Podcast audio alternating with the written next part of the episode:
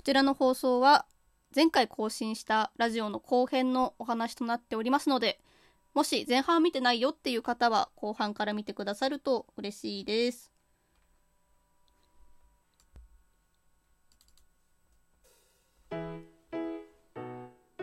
まさか止まるって思わないじゃん 途中で、えー、配信が止まってしまった空犬です。まあ、というわけで、ちょっとね、お話ししたかった部分の話をちょっとこちらの後半戦ということで、お話をしつつ、まあ、語っていけたらなと思います。まあ、何のお話してたかっていうと、学校に行きたくないというお便りをもとに、ちょっと犬のお話を語らせていただいておりました。確かごめん、本当に途中で切れちゃって、マジで急にちょっとトーク配信がブチッと切れちゃったので、どんな感じで終わったかな確か、その、何でもいい。その、手段の、逃げ場の手段の一つとして、学校行きたくないよっていう方は、何でもいいからコミュニティを作っておくといいよっていうお話を確かしてたのかな。コミュニティが言えねえんだっていう話もしたね。あの、まあ、逃げ場って犬は言ってるんですけれど、まあ、そういったものを1個2つ3つ4つ何でもいいいっぱい作った方がいいよっていうお話をさせていただいてたと思うんですよ犬はちなみにその逃げ場がその逃げ場っていうのが、まあ、作ってた逃げ場っていうのがうんと何て言ったらいいんだろう。地域のその地域の、子供たちを集める反個人的な施設があってあそこのなんかボランティアグループみたいなのがあってそこに一応設立メンバーとして何年間ぐらい中学校の頃から実は実はずっといたんですけれど、まあ、そこが唯一の数少ない逃げ場でしたね高校の当時、まあ、犬もその高校に行きたくなかった一人一派だったのでどうしても学校にも家にも居場所がないよって時はその施設に行って、まあ、ボランティアっていう名目の中でいろいろ活動してたり、まあ、お手伝いしたりとかして、いろいろやってました。本当にね、救いでしたよ、自分にとっては。やっぱりそのどうしても居場所がなくて犬は結構外フラフラしてたり、昔はね、ちょっとそういう尖ってた時期がちょっとだけ昔はあったので、あまり大きな声では言えないし、誇れるようなことではないんですけれど、まあそういった時に、まあ自分と同じような境遇の子だけじゃなかったです。結構、うん、いろんな子たちが本当にいて、そういう人たちと関わりを持っていく中で、ああ、なんかいろんな人がいて、こんな、失礼な言い方かもしれないけど、すごいチャランポランに生きてる子とかも、まあ、すごい真面目に生きてる子とかも、結局はみんな等しく平等に生きてるんだな、生きてはいけるんだなって思ったんです高校生ながら。まあそこには犬みたいに学校に行ってるけど居場所がなくて来てる子。中にはそもそも学校行きたくないから行ってない子だったり、まあ、もしくはいろんなんて言ったらいいんだろう。まあ言い方良くないけど退学させられちゃった子とか、まあ、本当にいろんな子がいたんですよ。まあ高校行ってるっていう中でもすごい地域の中でマジで 1, 1にを争う偏差値の頭いい子もいればまあ結構ここら一帯の地域ではあんまり評判が良くないね。評判が良くないって言うと良くないですけど、まあ、そもそも犬は結論から言うと本当に学校は必要なんだろうかっていう話もねありはします。本当に何でもできる本来であれば学校って別になくてもいいんですよ。みんなが勉強できるのであれば。って思ってます犬は。でもまあどうしても等しく平等にね勉強する機会だったりとかあとは物とかね貸し出しとかができないから学校って存在してるのかななんて。今だからこう思ってたけど犬まあ犬は昔学校嫌いだったからそういう学校なんてっていうネガティブな感情もあったけど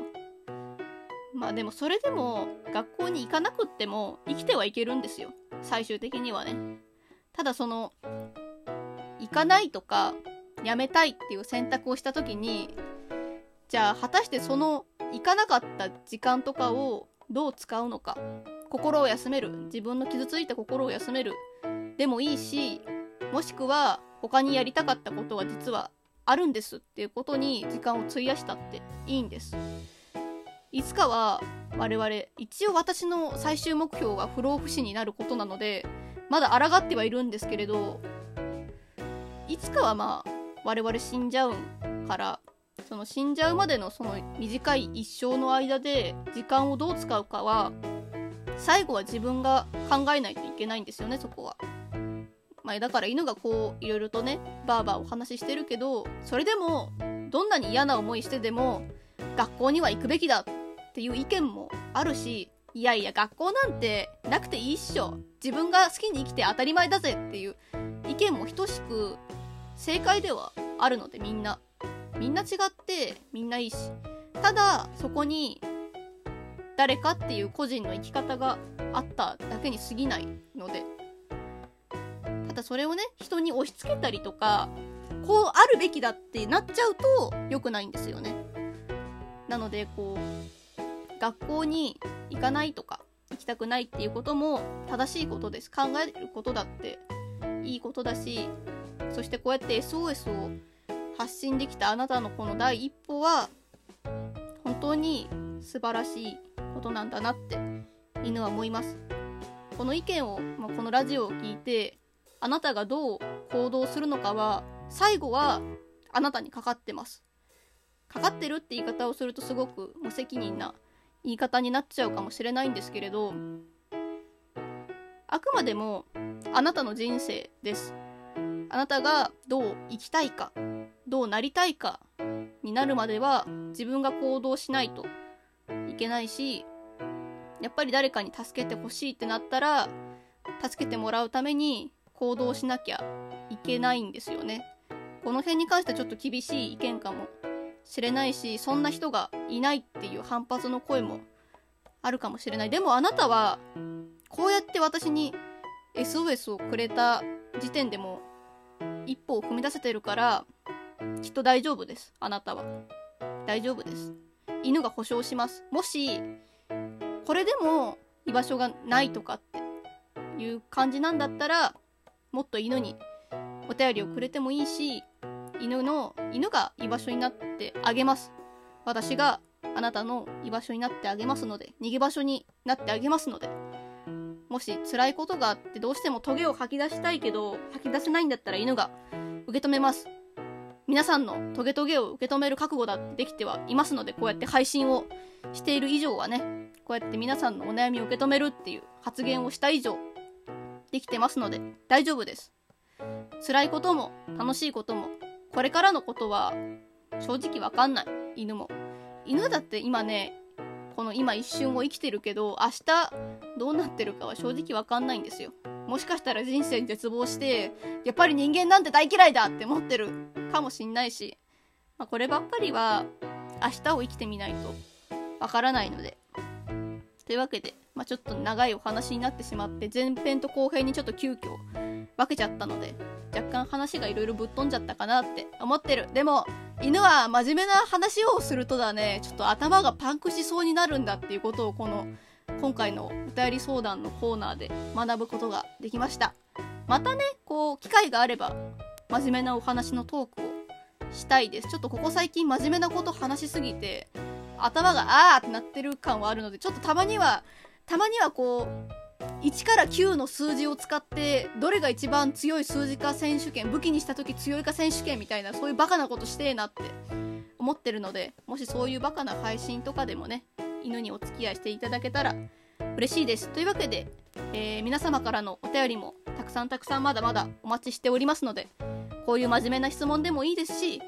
くだらないあのお腹すいたっていう一言でも大丈夫ですのでお気軽に送ってみてください。いうわけで今回の放送はこの辺で終わりたいと思います。ここまでのお相手はたとえどんなに明日が真っ暗でも